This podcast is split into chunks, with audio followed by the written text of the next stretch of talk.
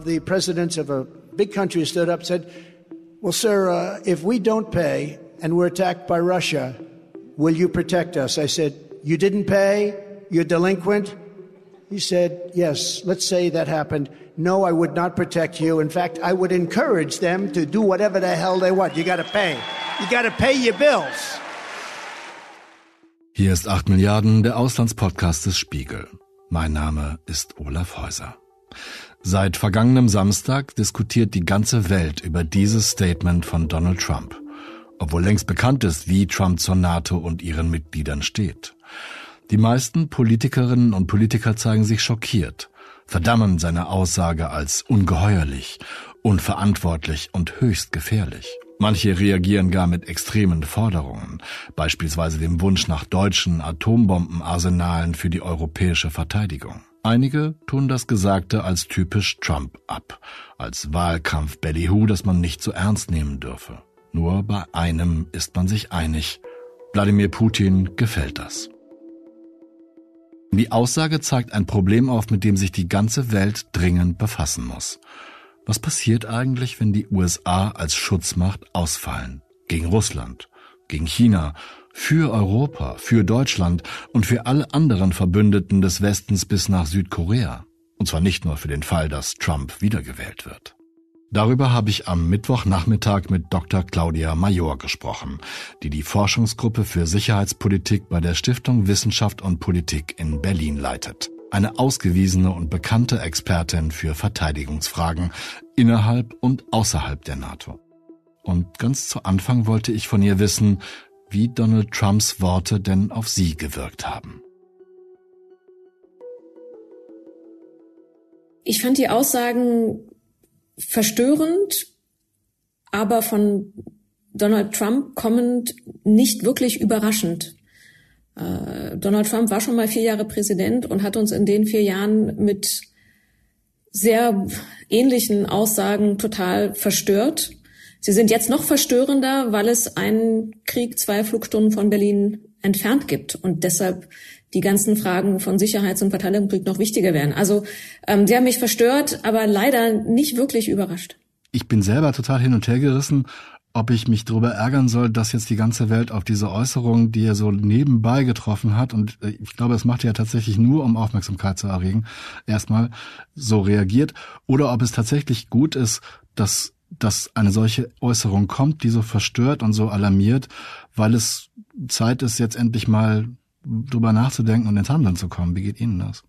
Ich bin auch hin und her gerissen, wie viel Aufmerksamkeit man dem geben sollte. Momentan habe ich den Eindruck, es ist eine absolute Hektik und Aufregung und viele Kommentare schießen aus meiner Einschätzung auch wirklich deutlich über das Ziel hinaus. Also dieser Fokus auf die Atomwaffen, den finde ich zutiefst irritierend. Also es sind so eine Überschussreaktionen. Und ich würde mir wünschen, dass man viel mehr in die Hausaufgaben geht.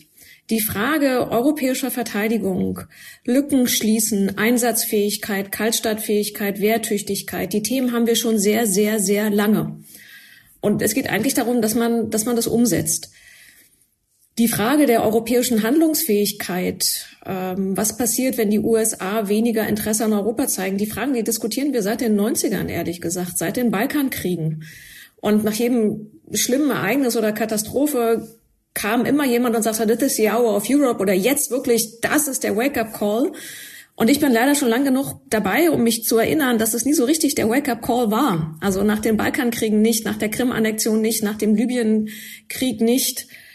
Jetzt so ein bisschen, aber auch nicht überall in Europa dauerhaft und strukturelle Neuaufstellung. Also ich hoffe, dass es ein dass es die europäischen Anstrengungen beschleunigt. Aber ganz ehrlich, aus der historischen Erfahrung bin ich nicht sehr optimistisch. Aber ich lasse mich sehr gerne positiv überraschen, wenn wir vielleicht in dem Jahr nochmal sprechen. Ja, ich wäre sehr daran interessiert, dass wir positiv überrascht sind. Denn mir geht es wie Ihnen. Also ich bin, ich habe die Balkankriege, da, da war ich noch gar nicht richtig Journalist, sondern habe nur in einem Medienbetrieb mitgearbeitet, mitgeschnitten sozusagen und habe mich da auch schon gefragt, jetzt müsste man sich doch eigentlich mal ja, so ein bisschen autarker aufstellen, ein bisschen selbstbewusster auch aufstellen gegenüber Amerika, damit man solche Sachen selber regeln kann. Die Frage ist, wann Staaten ihre Sicherheitspolitik überdenken oder verändern. Und ganz stark vereinfacht kann man da sagen, es gibt die evolutionäre Entwicklung, also über lange Zeit verändert sich ein Staat oder es gibt ein, ein einschneidendes Erlebnis, was dafür sorgt, dass man seine Sicherheitspolitik fundamental überdenkt. Und natürlich war der erneute russische Angriff am 24. Februar 2022 so ein Moment für Deutschland. Wenn man sich die Zeitenwende-Rede des Kanzlers ansieht, 27. Februar 2022, ist das ein fundamentaler Einschnitt, weil dieser Angriff Russlands auf die Ukraine nicht nur als Angriff auf die Ukraine, sondern auf Europa und alles, was uns hier so ausmacht, empfunden wurde. Und auf einmal waren Entscheidungen möglich, die vorher undenkbar waren. Zwei Prozent Verteidigungsausgaben, 100 Milliarden Sondervermögen, F-35, bewaffnete Drohnen, Enden der Energieabhängigkeit von Russland. Also auf einmal ging das, weil dieses, dieses Katastrophenempfinden politisches Kapital, politische Entscheidungswilligkeit freigesetzt hat. Die Frage ist, wie man das langfristig durchhält und ob man auch ohne Katastrophe so eine Entwicklungen langfristig durchhalten kann. Und da habe ich bislang wirklich ein großes Fragezeichen. Hm. Ich, ich empfinde das ähnlich, weil ich habe das auch als, als Einschnitt und als wirkliche Zeitenwende empfunden, diese Haltung der deutschen Politik, die sich radikal geändert hat und auch selbstbewusst gezeigt hat. Jetzt haben wir es fast zwei Jahre später. Nächste Woche ist zwei Jahre Kriegsbeginn, Beginn des Angriffs auf die Ukraine. Und ich habe den Eindruck, noch nicht mal so sehr in der Politik, aber in der Bevölkerung, als ob das schon so, das Thema ist langweilig geworden, man will es nicht mehr, will sich nicht mehr damit beschäftigen. Man hat auch so ein bisschen den Drive verloren, da sich langfristig drum zu kümmern. Wenn Ihnen das auch so geht, haben Sie eine Erklärung, woran, warum das so ist? Mein Eindruck ist, dass das Bedrohungsgefühl in Westeuropa und in Deutschland, das am 24.02. 2022 herrschte, dass dieses Bedrohungsgefühl, dass es wirklich diesmal um uns geht, dass das weitgehend wieder verschwunden ist. Viele nehmen diesen Krieg als einen lokal begrenzten Krieg in der Ukraine wahr. Bestimmt dramatisch, bestimmt katastrophal, aber bei vielen herrscht der Eindruck, dass es uns so direkt nicht etwas angeht.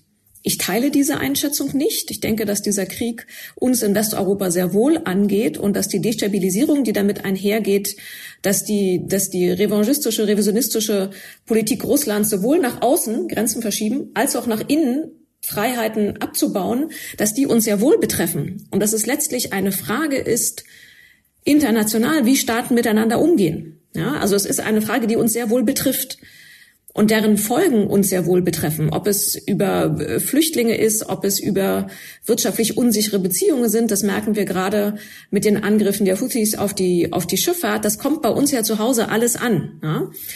Aber der Eindruck ist, dass es nicht mehr so dramatisch ist und man deshalb auch nicht mehr so sehr in den eigenen Schutz investieren muss. Dass sich diese diese Vermutung breit macht und eher der Eindruck entsteht, naja, Ukraine kommt gerade militärisch nicht so gut voran, ja, dann müssen sie es halt lassen. Was ich eine ganz fatale Entscheidung finden würde und auch eine völlige Fehleinschätzung.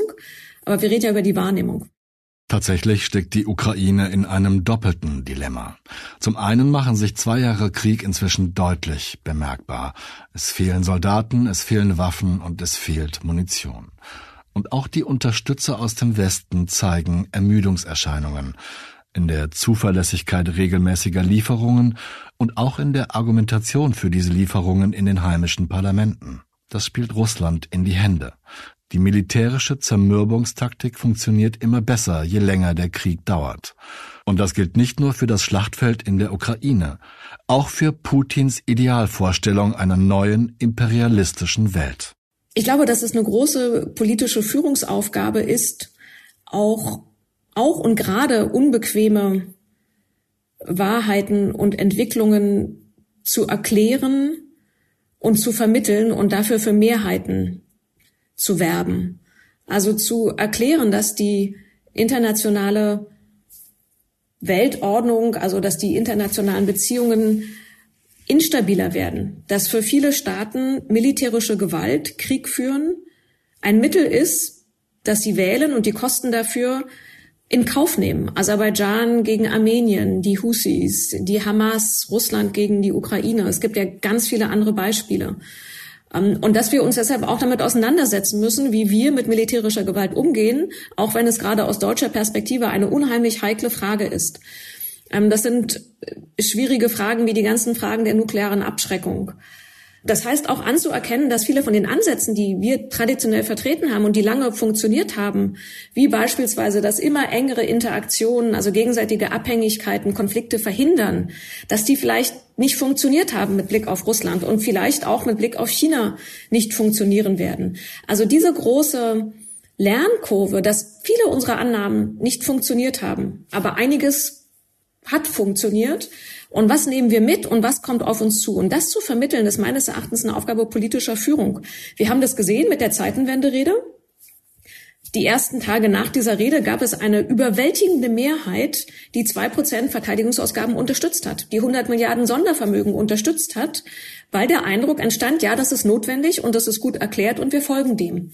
Und deswegen bin ich vielleicht ein bisschen politisch naiv, aber ich glaube immer noch daran, dass politische Führung da sehr viel bewirken kann und dass wir ganz viel erklären, vermitteln und führen, gerade in diesen in Deutschland so schwierigen Fragen brauchen. Hm. Vielleicht bin ich dann genauso naiv, aber ich, ich sehe das als tatsächlich als die, die wichtigste Aufgabe unserer Zeit an, denn wie Sie gerade dargelegt haben, ist es ja eine schwierige Lernkurve und das stelle ich an mir selber fest, der ich im Grunde total pazifistisch aufgewachsen bin, mit äh, völlig überzeugt Zivildienst machen und so weiter und so fort. So, will nie wieder was mit Krieg zu tun haben.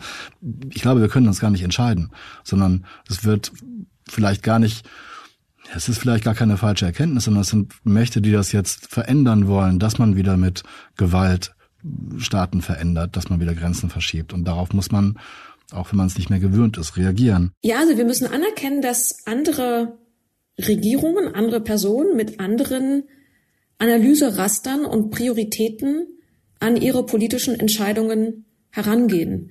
Aus deutscher Sicht, stark vereinfacht, ist ein Krieg in jeglicher Hinsicht ablehnenswert, äh, bringt unendliches menschliches Leid, kostet enorm viel, Zerstörung, Wiederaufbau, Versöhnung. Es ist in keinster Weise ein Mittel der Wahl. Aus russischer Sicht hat sich der Einsatz militärischer Gewalt in der Vergangenheit gelohnt und hat Russland erlaubt, Ziele zu erreichen. Ob es in Georgien war, ob es in der Ukraine war oder in Syrien. Aus russischer Sicht ist es ein adäquates, nützliches Instrument, also militärische Gewalt, und erlaubt Russland seine Ziele zu erreichen. Und wir müssen immer versuchen, uns in die Position des anderen zu versetzen und zu versuchen, wie denkt der? Wie wägt der ab? Und das kann gänzlich anders sein. Wir merken das jetzt mit Blick auf, auf Russland und die Ukraine, dass viele auch bei uns sagen, wir müssen doch einen Kompromiss finden und das muss man doch verhandeln können. Aus russischer Sicht geht es nicht um einen Kompromiss, sondern es geht um Sieg. Das erscheint uns absurd und antiquiert. Aber bislang, was wir aus der russischen Führung hören, zumindest mein Wissensstand, geht es nicht darum, einen Kompromiss zu finden, sondern eine Kapitulation der Ukraine zu haben und zu gewinnen. Und ich glaube, dass dieses, dieses andere Maßstäbe und andere Kategorien anzuerkennen, eine riesengroße Herausforderung für uns ist, gerade wenn es unseren Überzeugungen widerspricht. Es wäre schön, wenn Claudia Major hier Unrecht hätte und die russische Führung doch an einer friedlichen Lösung interessiert wäre. Persönlich bin ich Ihrer Meinung, aber ganz egal, wie es sich verhält, sollte man nicht auf den Fall vorbereitet sein, dass Russland es ernst meint mit der imperialistischen Expansion, dass die NATO in Europa ohne die USA auskommen muss, weil der Präsident entscheidet, dass andere Konflikte wichtiger sind, China und Taiwan zum Beispiel? Es könnte auch noch schlimmer kommen. Was wäre denn, wenn ein amerikanischer Präsident Russland beipflichtet, Putins Pläne unterstützt, weil er zum Beispiel wie Trump angeblich säumige Zahler bestrafen will und Putins Vorgehen ermuntert oder sogar gut heißt? Wie gut ist die NATO? Wie gut sind wir auf diesen Fall vorbereitet? Die NATO hat sich seit 2014, seit der Annexion der Krim, neu aufgestellt. Ähm, und hat wieder mehr in kollektive Verteidigung investiert, mehr in Einsatzfähigkeit investiert und hat das Ganze nach dem erneuten russischen Angriff 2022 nochmal intensiviert. Also neue regionale Verteidigungspläne, ähm, neue Ziele an Fähigkeiten und hat Bündnisverteidigung, kollektive Verteidigung als das, als die zentrale Aufgabe definiert. Das heißt, da ist sehr viel in Arbeit, ähm, aber die vielen Jahre von zu wenigen Investitionen und schlechten Investitionen, die lassen sich nicht in kurzer Zeit einfach wieder rausholen. Das heißt, zum Beispiel gibt es jetzt neue Regionalpläne, also wie das Baltikum oder der Süden oder so, verteidigt werden können. Das ist auch sehr gut. Aber sind natürlich nur dann sinnvoll, wenn sie auch mit Fähigkeiten, also von Schiff bis Panzer bis Brigade, hinterlegt sind. Und dort ist einmal das Problem, dass die USA sehr viel stellen. Und wenn die rauskippen, gibt es ein großes Problem. Und dass die Mitgliedstaaten einfach dafür noch mehr bereitstellen müssen. Also wenn die NATO insgesamt mehr machen soll oder machen will, um ihre Alliierten zu schützen, heißt das übersetzt, dass jeder Staat mehr machen muss. Und es dauert. Also wir sehen es in Deutschland zum Beispiel. Die Beschaffung der F-35, also des amerikanischen Kampfflugzeuges, hat der Kanzler in seiner Zeitenwenderede angekündigt. Ist dann durch den Haushaltsausschuss und alles bestellt und so. Ähm, mit einer enorm großen Geschwindigkeit für so ein großes Kaufprojekt. Und die kommen wahrscheinlich 2026 in den Luftstreitkräften an. Das ist schnell. Bei anderen Projekten dauert das noch um einiges länger. Also so ein, ein Vergrößern der Verteidigungsfähigkeit, der Einsatzfähigkeit, das geht nicht über Nacht, sondern das sind, das sind lange Zeitlinien, die dahinter stecken und viel Geld. Sie haben gerade gesagt, dass die NATO ohne die USA ein Problem hat, weil wir in der jetzigen, im jetzigen Gefüge so sehr von den USA abhängig sind, wenn man von der NATO denkt. Wie groß ist das denn? Wie kann man sich das vorstellen? Die, die USA sind das größte und wichtigste Mitglied in der NATO. 31 Staaten. Und wenn man das politisch, militärisch größte Mitglied rausziehen würde, wäre die NATO natürlich äh, fundamental geschwächt. Man kann versuchen, das so ein bisschen zu kategorisieren. Was heißt denn das praktisch? Und meines Erachtens sind die drei wichtigsten Elemente dabei die politische Führung, die konventionellen Fähigkeiten und die nukleare Abschreckung. Und in all den drei Bereichen würde die USA eine enorme Lücke reißen, die die Europäer nicht schnell schließen könnten. Die Schlüsselfrage für mich, wenn man überlegt, wie könnte denn eine NATO ohne die USA oder weniger USA aussehen? Die Schlüsselfrage für mich ist, wie reagieren die Europäer? Reagieren sie geschlossen mit Kanada als anderem transatlantischen Partner und sagen, okay, wir können das nur gemeinsam machen? Oder sind einzelne Europäer versucht, bilateral mit den USA eine Lösung zu finden für ihre Sicherheitsprobleme und scheren dann aus. Also kommt es dann zu so einer Art europäischen Beauty-Contest und jeder möchte der liebste bilaterale Partner der USA sein? Oder schaffen wir es, die Europäer sich zusammenzuraufen und zu sagen, alles, was wir hier an Sicherheitsbedrohungen haben, können wir sowieso nur gemeinsam lösen, also halten wir besser zusammen. Wenn wir zurückgucken auf die erste Präsidentschaft von Trump 2016 bis 2020, gab es eine sehr große bilaterale Versuchung bei einzelnen Alliierten. Also Polen hat sehr stark die USA umworben und gesagt, wir zahlen zwei Prozent, wir machen dies, wir machen jenes. Uns werdet ihr doch verteidigen. Das heißt, für mich ist das eine ganz zentrale Frage. Wie reagieren die Europäer? Geschlossen oder dividieren sie sich auseinander? Und danach kommt man halt zu diesen drei Fragen, politische Führung, konventionelles und nukleares. Bei politischer Führung geht es letztlich darum, wer kann einen, äh, eine zentrale Führungsmacht ersetzen, der die USA die politische Einigung schaffen, die Kompromisse brokern können. Also dass Schweden hoffentlich jetzt endlich beitritt, ist auch ganz viel dem amerikanischen Druck zu verdanken. Ähm, wie kann man immer wieder alle an einen Tisch bringen? Wie kann man Initiativen anstoßen, dass man mehr Einsatzfähigkeit hat und so? Das ist die Frage der politischen Führung. Und da gibt es keinen einfachen Ersatz, weil keiner der Europäer, keiner der drei großen, Frankreich, Deutschland, Großbritannien, die gleich das gleiche Gewicht haben, wie es die USA haben. Also vereinfacht formuliert, wer hält den Laden zusammen? Mhm. Gibt es keinen, keinen einfachen Kandidaten. Lassen Sie mich aus aktuellem Anlass klar sagen, Jegliche Relativierung der Beistandsgarantie der NATO ist unverantwortlich und gefährlich und ist einzig und allein im Sinne Russlands. Niemand darf mit Europas Sicherheit spielen oder dealen. Unabhängig davon, was der ehemalige Präsident von Vereinigten Staaten und der Kandidat für die nächsten Wahlen. Ist das wirklich unser gemeinsames europäisches Interesse, dass alle Mitgliedstaaten der NATO direkt und deutlich die Finanzierung der Verteidigungspotenziale erhöhen? Ich habe hier keine Zweifel. Was Hoffnung macht in dieser Situation, die eindeutigen Aussagen so gut wie aller europäischen Staats- und Regierungschefs zum Zusammenhalt, zur gemeinsamen Verteidigung und auch zu den Aufgaben, um die NATO zu stärken und zu erhalten. Das können Sie recherchieren. Alle haben sich fast gleich dazu geäußert. Genau wie Bundeskanzler Olaf Scholz und Polens Ministerpräsident Donald Tusk bei dessen Besuch in Berlin diese Woche. Diesen Ausschnitt haben wir gerade eben gehört.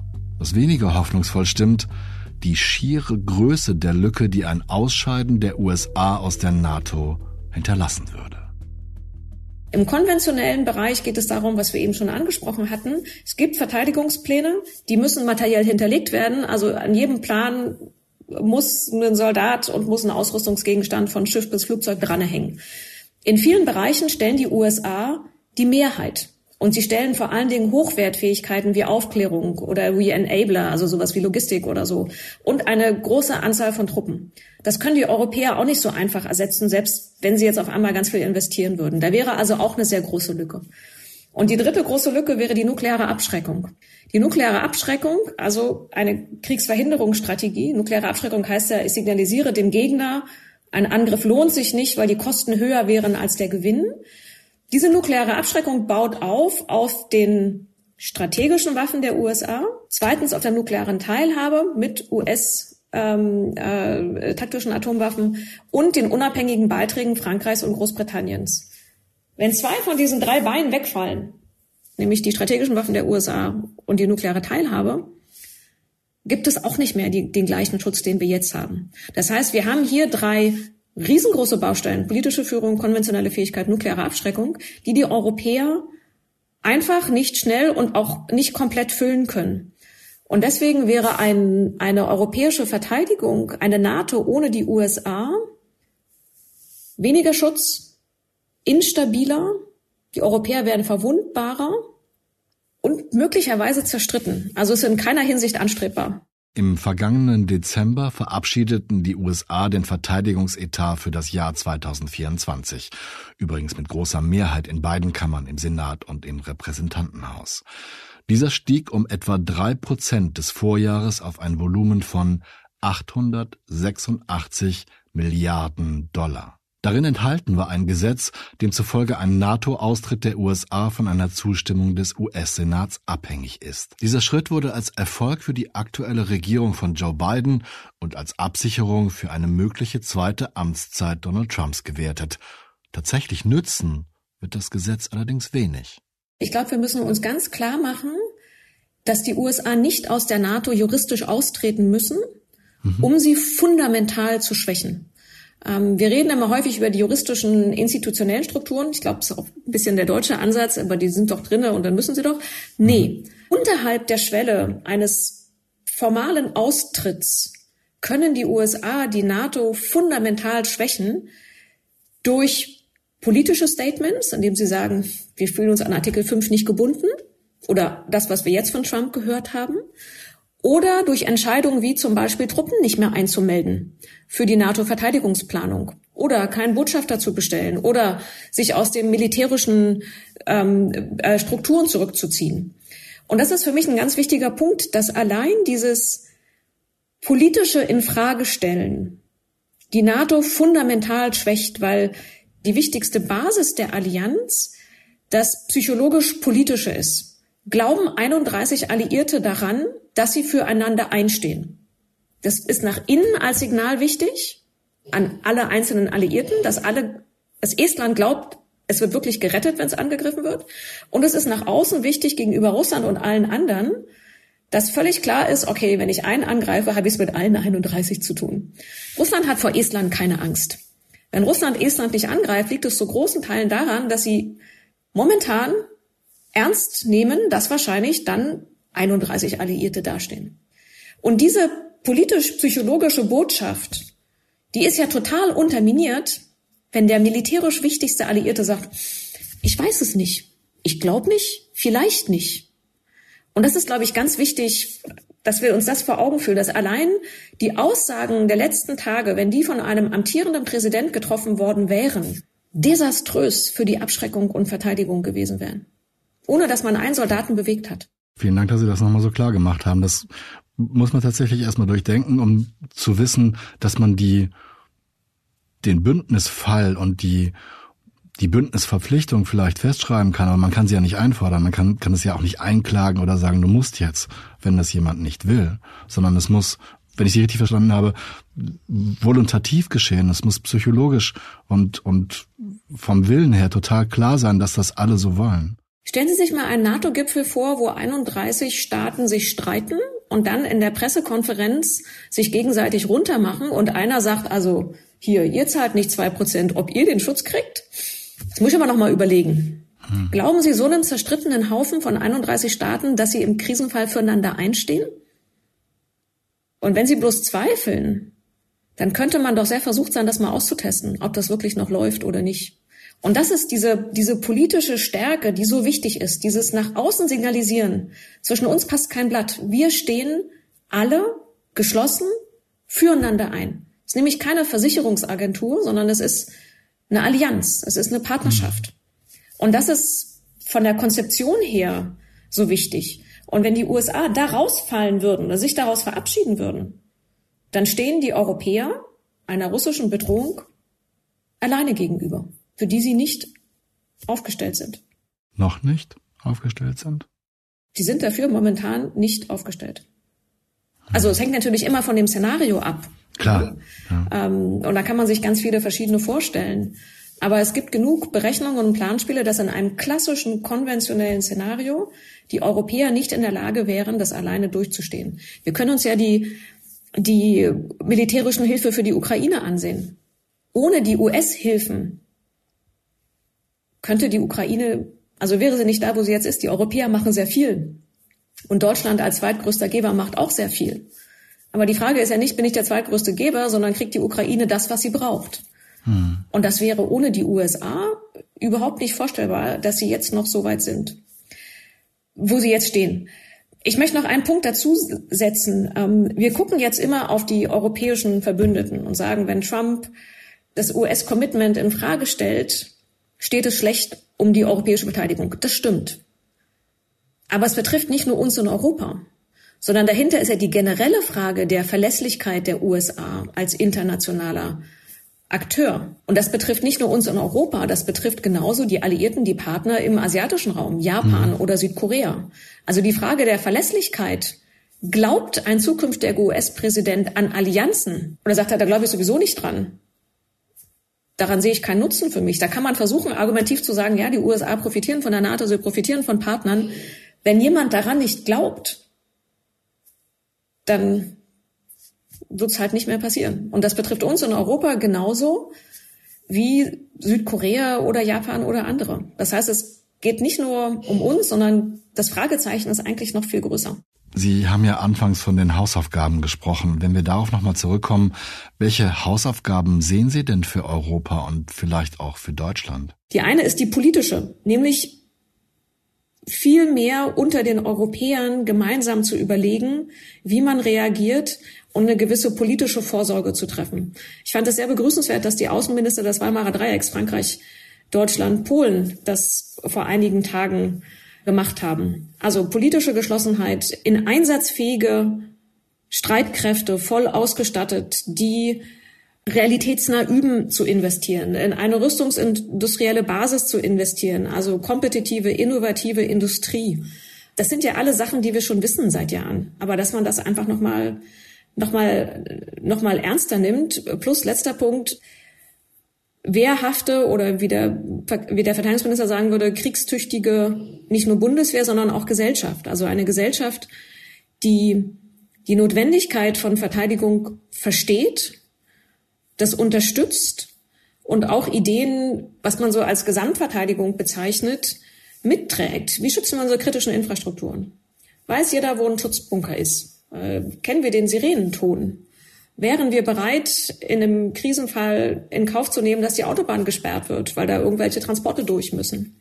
kennen alle unsere Politiker und unsere Ministerien äh, die Pläne, was zu tun ist, wenn wir einen Verteidigungsfall haben oder einen Spannungsfall haben. Also da, das ist so ein Gesamtpaket, mit dem wir uns auseinandersetzen müssen. Ganz ehrlich, ich weiß nicht, wie es Ihnen geht, aber ich weiß nicht, wo in der Nähe meiner Wohnung Schutzbunker für die Nachbarschaft sind. Und ich fürchte, ich kann auch nicht mehr die einzelnen Sirenentöne auseinanderhalten. Ich weiß noch, dass ich das damals in der Grundschule gelernt habe, in den 70ern. Und dass auf dem Dach der Schule eine solche Sirene montiert war. Das ist jetzt allerdings mehr als 40 Jahre her. Und ich oder wir haben uns diese Vorsorge, diese Haltung abgewöhnt, weil sie eben nicht mehr notwendig erschien. Auch da muss ich ehrlich sein, ich war stolz darauf auf diese gesellschaftliche Entwicklung keine Sirenen mehr zu brauchen. Das hat sich gut angefühlt, war aber vielleicht, das stelle ich jetzt fest, ein bisschen voreilig. Wenn man überlegt, wie Europa ohne die USA verteidigt werden könnte, dann stellt sich auch die Frage, wer das Ganze wie organisiert. Wer es also in die Hand nimmt, dass ganz Europa zusammenarbeitet. Also wir kommen immer wieder zu dem Punkt zurück, eine politische Führungsmacht, die mit Ideen, Glaubwürdigkeit und Durchsetzungsfähigkeit vorangeht, wo alle sagen, okay, da, da hören wir jetzt zu und da machen wir mit, haben wir in Europa nicht. Und deswegen komme ich immer wieder zu dem Schluss, ja, wir müssen natürlich Vorsorge treffen ohne US-Führung oder mit weniger US-Führung. Und darüber muss man nachdenken, weil das verantwortungsbewusst ist, das zu tun. Aber es wird instabiler, schwieriger und unsicherer. Und dann haben wir noch nicht davon gesprochen, was passieren würde, wenn unter einer anderen US-Regierung die USA Positionen vertreten würde oder Entscheidungen treffen würde, die europäischen Interessen zutiefst entgegengehen. Zum Beispiel ein Abkommen mit Russland treffen oder die Ukraine in einen Kapitulationsfrieden versuchen zu zwingen. Was würden wir machen, wenn uns nicht nur die Unterstützung fehlt, sondern wenn unser ehemaliger größter, wichtigster Partner bei vielen Positionen auf einmal ganz woanders steht? Deutschland wird in diesem Jahr zwei Prozent der Wirtschaftsleistung nach NATO-Kriterien für, äh, für die NATO-Zwecke ausgeben und wird es für alle Zeit tun. Das habe ich angekündigt und das haben wir mit den Entscheidungen, die aufgrund meiner Rede im Deutschen Bundestag zur Zeitenwende getroffen worden sind, auch, auf den, auch realisiert. Wir haben ein Sondervermögen von 100 Milliarden Euro auf den Weg gebracht, von dem jetzt schon 80 Prozent äh, mit Bestellungen belegt sind. Und wir haben die Grundlage dafür geschaffen, dass aus dem Verteidigungsbudget und diesem Vermögen wir die zwei Prozent jetzt erreichen und dass wir das darüber hinaus auch nach Auslaufen des Sondervermögens dauerhaft tun werden. Also natürlich wird Deutschland eine zentrale Rolle dabei spielen, allein aufgrund der starken Wirtschaftskraft und aufgrund allein der Größe des Landes und der Lage. Um das mal an einem Beispiel zu verdeutlichen. Litauen, da wo die deutsche Brigade stationiert werden soll, gibt in diesem Jahr 2,7 Prozent seiner Wirtschaftskraft für Verteidigung aus. 2,7 Prozent. Wir sind etwa bei zwei dieses Jahr, wenn es gut kommt. Das sind zwei Milliarden Euro. Der deutsche Verteidigungshaushalt sind etwa 70 Milliarden Euro. Das heißt, selbst wenn viele unserer kleineren Partner fundamental in Verteidigung investieren. Wenn die zwei oder drei Prozent aufgehen, ähm, Litauen will auf drei Prozent gehen, ist es allein aufgrund der Größenverhältnisse einfach viel weniger, als was Deutschland machen kann. Und das heißt, wenn Deutschland, ich rede nur vom militärischen Bereich, ich rede nicht von der politischen Führung, ne? weil wenn Deutschland nur im militärischen Bereich die zwei Prozent langfristig ausgeben würde, das ist leider nicht in unserer Finanzplanung, muss man ganz ehrlich sagen. Das haben wir dieses Jahr, aber ab 2028 wissen wir nicht, wie es weitergeht. Ja? Ist Deutschland ein zentraler Akteur im Verteidigungsbereich? Viele Staaten arbeiten eng mit Deutschland zusammen. Das heißt, Deutschland kann die europäische Verteidigung an sich stärken, oder sie halt schwächen, wenn es nicht liefert. Und ich glaube, das, das ist auch eine der Lehren, dass ähm, auch wenn wir, wenn Deutschland so ein bisschen zögert oder nicht so richtig will, allein aufgrund der Wirtschaftskraft und des Gewichtes, hat es eine zentrale Rolle. Also nochmal, 2,7 Prozent, zwei Milliarden oder zwei Prozent 70 Milliarden, das ist halt ein himmelweiter Unterschied. Wie wichtig ist es denn, dass, dass zumindest diese zwei Prozent in der, in der NATO eingehalten werden? Oder sollte man, man es vielleicht sogar erhöhen auf einen dreiprozentigen, mit Ausnahmen für kleinere Länder, die finanzschwächer sind als Deutschland? Die zwei Prozent sind ein politisches Ziel, das gut verständlich ist. Und es wirkt solidarisch. Jedes Land gibt zwei Prozent von seiner Wirtschaftsleistung für die gemeinsame Verteidigung aus. Und ob das dann wie bei Litauen zwei Milliarden sind oder wie bei uns bei 70, das ist einfach aufgrund der Volkswirtschaft gerechtfertigt, weil es die gleiche Anstrengung ist. Militärisch ist dieses Ziel nicht super hilfreich, weil es misst, was man ausgibt, aber nicht, was man an Einsatzfähigkeit, an Kampfkraft daraus erhält. Es gibt den NATO-Verteidigungsplanungsprozess, wo alle Staaten einmelden, was sie zur Verfügung stellen wollen. Deutschland will zum Beispiel eine Division 2025 zur Verfügung stellen. Andere stellen Schiffe oder Truppen oder andere Enabler bereit. Ne? Und die Frage ist, machen wir das? Die Division 2025 steht, aber ist nicht voll ausgerüstet. Schade. Ähm, und deshalb finde ich diese zwei Prozent Debatte immer nicht so hilfreich, weil es sozusagen die, was reingeht, misst und nicht was rauskommt. Und im Übrigen hat sich die Debatte auch weiterentwickelt, weil die NATO-Staaten auf dem Gipfel in Vilnius sich geeinigt haben, dass zwei Prozent sozusagen die untere Linie ist, es aber eigentlich mehr sein sollte. Also man muss eigentlich anders anfangen. Man muss fragen, was braucht's, um Europa zu verteidigen? Und wie viel kostet es dann? Und dann kommen wir wahrscheinlich bei deutlich mehr als zwei Prozent raus. Das glaube ich auch. Und das muss man dann irgendwo hernehmen, ne? Und äh, woanders, woanders einsparen oder weniger ausgeben. Es ist die ganze Frage der langfristigen, verlässlichen Erhöhung des Verteidigungshaushaltes. In Deutschland ist der Verteidigungshaushalt selber nur geringfügig gestiegen, 51, 52 Milliarden. Aber die Erhöhung auf zwei Prozent, also über 70, kommt durch Beiträge aus den 100 Milliarden Sondervermögen. Das heißt aber auch, wenn die 100 Milliarden Sondervermögen irgendwann ausgegeben sind, 2028, sind wir wieder bei dem Einzelplan 14 etwas über 50 Milliarden. Abgesehen davon brauchen wir das Sondervermögen ja auch schon für andere Sachen. Ne? Also wenn ich den Bundeskanzler richtig verstanden habe, beim Antrittsbesuch von Donald Tusk hat er gesagt, dass 80 Prozent davon schon verplant sind und war ganz stolz darauf, dass die ganzen Aufträge schon laufen. Das hieße dann aber doch, dass man auf Dauer den Verteidigungsetat erhöhen muss, damit es nicht aus dem Sondervermögen gespeist wird, oder? Naja, wenn das Sondervermögen ausgegeben ist und wir wieder bei 50 Milliarden sind, bei dem normalen Verteidigungshaushalt, Einzelplan 14, ist die Frage, wo kommen denn die 30 Milliarden her, die wir brauchen, um dauerhaft bei 70 plus Milliarden zu bleiben? Und bislang habe ich das noch nicht gehört. Also man hört in Berlin immer auch aus den Regierungsseiten, das wird langfristig so bleiben. Ich habe das auch vernommen. Wir werden es wahrscheinlich auch auf der Münchner Sicherheitskonferenz wieder hören. Aber die Frage ist ja, wo kommt das Geld her? Wird dann der Einzelplan 14 innerhalb von einem Jahr von 51, 52 Milliarden auf 75 erhöht? Das kann ich mir nicht vorstellen. Hm. Gibt es ein neues Sondervermögen? Das ist ja dann wieder nur so ein Strohfeuer für so ein paar Jahre. Und vor allen Dingen, diese Sondervermögen, die müssen irgendwann zurückgezahlt werden. Hm. Also wie man es dreht, ist es nicht überzeugend. Und was politisch erschwerend dazukommt, ist, dass unsere Partner das ja sehr wohl wahrnehmen. Die sehen ja, dass der Haushalt selber nicht groß erhöht wurde, nur so ein bisschen, sondern dass die erfreulich hohen deutschen Verteidigungsausgaben aus dem einmaligen Sondervermögen gekommen sind.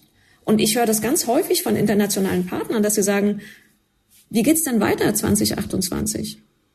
Und bislang gibt es dafür noch keine verlässliche Antwort. Aber wenn mehr beschafft wird, wenn mehr geübt wird, wenn wir eine Brigade in Litauen permanent stationieren wollen, muss das irgendwie finanziert werden. Wenn man das jetzt positiv umdrehen würde, Frau Major, dann könnte man sagen, dass man durch eine dauerhafte Finanzierung, so wie Sie es gerade gesagt haben oder wie es, naja, gehofft wird von den europäischen Partnern, doch ein starkes Signal ausgehen könnte, dass man innerhalb Europas eine, eine Solidarisierung erzählt, zumindest einen Anfang einer Solidarisierung erzählt, die man dann, ich träume jetzt ein bisschen, ne, aber als eigenständige, etwas autarkere, selbstbewusstere Gruppe innerhalb der NATO begreifen könnte. Ja, ähm, ich habe auch die Hoffnung, dass sich zumindest einige Europäer zusammenraufen und erkennen, dass sie nur gemeinsam den Herausforderungen von Russland bis China begegnen können. Gleichzeitig sind aber Staaten, die eine existenzielle Bedrohung verspüren, natürlich auf der Suche nach der sicheren Lösung. Estland hat 1,3 Millionen Einwohner. Ich bin in Berlin, das hat über drei Millionen Einwohner. Ja, Estland 1,3. Deren stehende Streitkräfte bisschen über 4000 Mann. Mit Reservistenmodell kommen die auf im Notfall 44.000 Soldaten. Die Bundeswehr hat 180.000. Die Esten wissen ganz genau, dass sie die Unterstützung ihrer Alliierten brauchen in einem existenziellen Bedrohungsszenario. Und deswegen kann ich die Versuchung des Bilateralen sogar nachvollziehen. Wenn man sich die deutsche Politik der letzten zwei Jahre ansieht, spürt man diese Versuchung ja auch. Denn unsere Zeitenwende im Sicherheits- und Verteidigungsbereich ist in weiten Teilen sehr transatlantisch. Die Bundesregierung hat sich bei den Waffenlieferungen vor allen Dingen mit den USA abgestimmt. Sie erinnern sich vielleicht an die, an die intensive, unerfreuliche Panzerlieferungsdebatte. Das war eine klare Abstimmung mit den USA, egal was die Briten und Franzosen machen. Es ging uns um das Backing der USA. Ähnliches konnte man sehen bei der Frage NATO-Beitritt der Ukraine, ja oder nein. Da stand Deutschland und Washington zusammen. Und die anderen Europäer hatten eine andere Position. Ich habe die Frage hier stehen, wie viel Credibility der NATO von der Verteidigung der Ukraine abhängt. Nach unserem Gespräch habe ich den Eindruck, das geht nicht nur um die NATO, sondern es geht auch um die Credibility von Europa und von Deutschland auch. Es geht um die Glaubwürdigkeit Europas, der transatlantischen Gemeinschaft und letztlich was ich jetzt mal etwas unkorrekt die westliche Gemeinschaft nennen würde. Denn es sind ja, wenn man sich beispielsweise die Rammstein-Koalition anguckt, also die Staaten, die die Ukraine militärisch unterstützen, da sind ja auch Länder wie Japan dabei. Ja? Also es geht weit über das europäische, transatlantische hinaus. Und wenn jetzt beispielsweise das US-Unterstützungspaket nicht durchkommt oder die USA ihre Unterstützung reduzieren oder die Europäer die Unterstützung reduzieren, ist das Signal ja, dass wir nicht in der Lage sind, langfristig einen Konflikt durchzuhalten. Dass man einfach nur lang genug warten muss und dann bricht der Westen zusammen. Das bestätigt den Eindruck Russlands des dekadenten, verweichlichten, nicht durchhaltefähigen Westens. Und Russland setzt genau darauf. Russland setzt darauf, dass es länger durchhält, als wir. Es hat die Industrie umgestellt, es mobilisiert weiter Soldaten, es setzt darauf, dass es das länger hinkriegt. Der US-Präsident hat gesagt, wir unterstützen die Ukraine as long as it takes, solange wie es notwendig ist. Und wir merken jetzt, dass das nicht stimmt, sondern dass man eigentlich sagen müsste, wir unterstützen die Ukraine so lange, wie wir das innenpolitisch irgendwie durchkriegen. Aber das Signal an die Ukraine, an die Europäer, an die internationalen Partner ist katastrophal. Das ermutigt Russland, das interessiert zuguckt, wie sich die US innenpolitisch verhakeln, wie ratlos die Europäer sind und in absurde Debatten über Atomwaffen abschweifen. Und es beunruhigt natürlich zutiefst die anderen Allianzpartner der USA, wie Taiwan, wie Südkorea, wie Japan, die natürlich fragen, okay, was ist denn, wenn wir einen Konflikt bei uns in der Region haben? Oder China guckt und sagt, okay, ich muss also nur lang genug durchhalten. Nach zwei Jahren geht denen politisch und wirtschaftlich der Atem aus. Dass wir nicht in der Lage sind, die Ukraine momentan mit Munition und mit anderen Sachen zu, ver zu versorgen, ausreichend zu versorgen, liegt auch daran, dass die Entscheidungen mit Blick auf die Industrie, mit Blick auf Produktion zu spät getroffen wurden. Also dass die Regierung diese Entscheidungen zu spät getroffen haben. Und deswegen ist die, ist die langfristige Verlässlichkeit so enorm wichtig, weil davon eine Signalwirkung ausgeht. Russland setzt letztlich darauf, dass für Russland die Ukraine wichtiger ist als für uns. Was geht mich die Ukraine an, könnte man natürlich fragen. Man könnte aber auch fragen, ob man einen klaren Bruch des Völkerrechts akzeptieren kann. Das wird immer so dahergesagt, das Völkerrecht, das Völkerrecht. Aber man nimmt in Kauf, dass das Recht des Stärkeren wieder gelten soll, wenn man Russlands Vorgehen gutheißt. Claudia Major argumentiert, dass mit dieser Inkaufnahme auch eine fundamentale Veränderung unserer gewohnten Lebensweise einhergehen wird, unseres Wohlstands, unserer Versorgungssicherheit und unserer Gesellschaft. Meines Erachtens steht mit der Unterstützung der Ukraine für uns in Europa enorm viel auf dem Spiel. Man kann das normativ sagen, dass wir einfach Rechtsbruch, Völkerrechtsbruch und sowas nicht hinnehmen wollen, weil wir einer normativen Politik verpflichtet sind, weil das unsere zutiefsten Überzeugungen sind, weil gerade wir Deutsche aus der Geschichte gelernt haben, wie wichtig Freiheit und, und Menschenrechte und all diese Dinge sind. Man kann es aber auch interessensgeleitet herleiten und kann sagen, wenn internationales Recht und Regeln einfach so gebrochen werden können, dann haben wir auch als zutiefst vernetztes Land, was auch für seinen wirtschaftlichen Wohlstand von internationalen Warenströmen, Finanzströmen abhängt und davon, dass man international sich an die Regeln hält, haben wir ein Interesse, dass es so bleibt.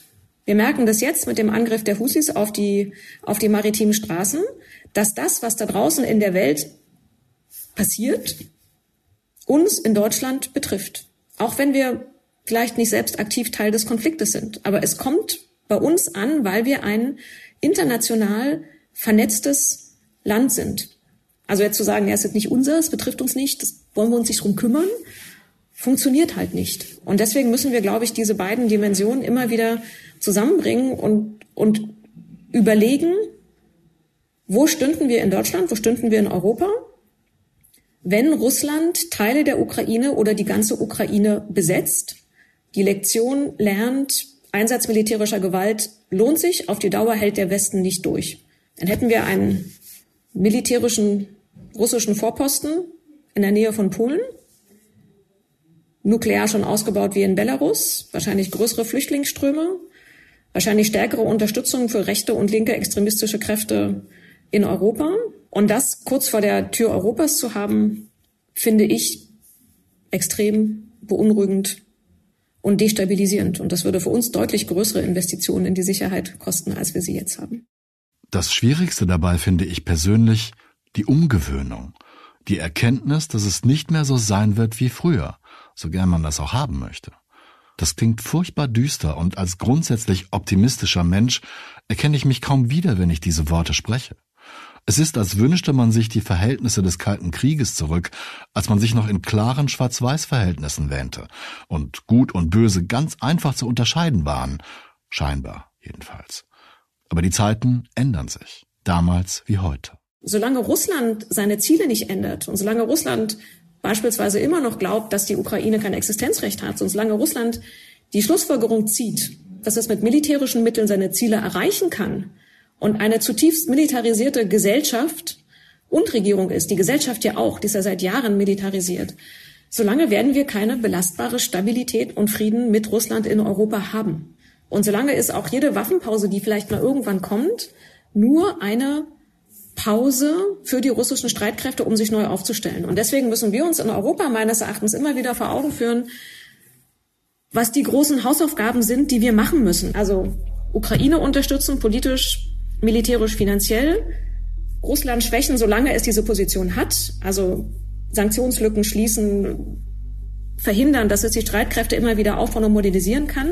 Und wir müssen drittens in unsere eigene Abschreckung, Verteidigung und Resilienz, also Belastbarkeit der Gesellschaft investieren. Und das sind Aufgaben, die macht man nicht in einem Jahr. Das dauert lange, weil es ein Umdenken erfordert. Aber das machen wir, das brauchen wir für die langfristige Aufstellung, um unsere politischen Freiheiten und unser System langfristig schützen zu können. Damit wir so weiterleben, wie wir gerne weiterleben wollen. Damit wir selber darüber entscheiden können und nicht andere darüber entscheiden. Wie beendet man eine Folge mit einem so ernsten Thema? Vielleicht mit der ehrlichen Erkenntnis, dass ich das Schlusswort gar nicht besser hätte formulieren können. Denn wir wollen doch alle selber entscheiden und wollen nicht, dass andere darüber entscheiden, was wir tun sollen. Und genau das können wir hierzulande genauso wie in den USA. Anders übrigens als zum Beispiel in Russland oder China. Donald Trump steht noch lange nicht als der nächste Präsident der USA fest. Noch leistet die Ukraine weiter Widerstand gegen die russischen Aggressoren und noch können wir dafür sorgen, dass es so bleibt. Das war 8 Milliarden, der Auslandspodcast des Spiegel. Ich danke Claudia Major für das lange, interessante Gespräch, für die überzeugte Werbe ihrer Ausführungen und auch dafür, dass sie in einer übervollen Woche spontan zugesagt hat und dann auch noch so viel Zeit für dieses Gespräch einräumte. Ich danke Janis Schakarian diesmal nicht nur für die Abnahme dieser Folge, sondern auch dafür, dass er mir den Rücken frei hielt, damit diese Episode schon Donnerstag erscheinen konnte. Gleiches gilt für Philipp Fackler, der ebenfalls seine Produktionsabläufe ändern musste und trotzdem mit gewohnter Freundlichkeit und Expertise diese Folge klanglich veredelte. Ihnen allen, die uns zugehört haben, danke ich genau dafür, fürs Zuhören. Und ich bin gespannt, was Sie uns zu dieser Folge schreiben. Die E-Mail-Adresse ist und bleibt 8.milliarden.spiegel.de. Bleiben Sie tapfer und gesund. Ich verbleibe bis zur nächsten Folge, Ihr Olaf Häuser.